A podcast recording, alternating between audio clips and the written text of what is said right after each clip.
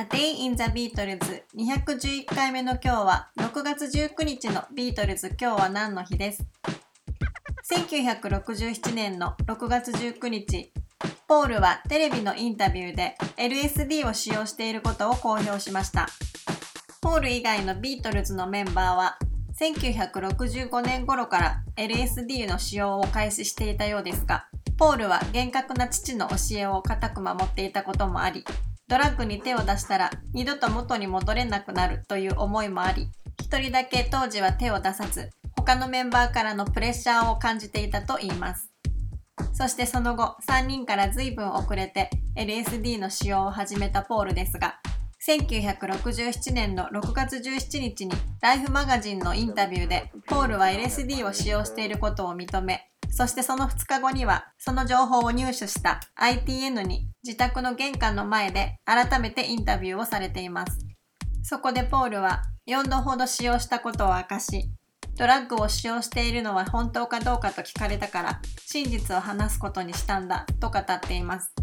そしてインタビューの中で何度もこのニュースを世間に広めるかどうかは僕の責任ではなく君たちマスコミの責任なんだと話していますが結局このインタビューはこの日の午後9時のイブニングニュースで放送され世間を騒がせることになりました。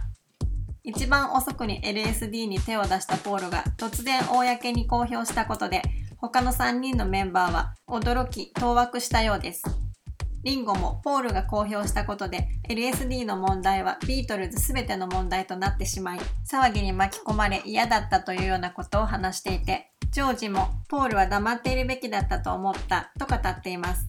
またジョンはビートルズ解散後にポールはいつでも重大発表のタイミングをきっちり測っていて広報が上手だということを皮肉っぽく語っていますがこれはこの時のインタビューのことやポールのビートルズ脱退宣言とソロアルバムのリリースのタイミングのことについて語っているものと思われます。ビートルズはアイドル的扱いをされていたことからこのように若者に悪影響を与えると思われる行動についてマスコミから責任という言葉を押し付けられています今の社会でも一般的に有名な人たちは世間に対する責任やイメージの問題で無意味と思われる謝罪を強要されていたりするシーンをよく目にしますがそういった風潮はビートルズが活動していた時代にもすでに存在していたことがわかります。ジョンやジョージは LSD をやる前にマハリ氏に会っていたら自分たちはドラッグを試す必要もなかったというようなことを語っていてビートルズとしての想像を絶する人生を歩む中で人生の意味を見出すためにも彼らが LSD に手を出したのは必然だったのかもしれません。A Day in the Beatles 211回目おしまいです。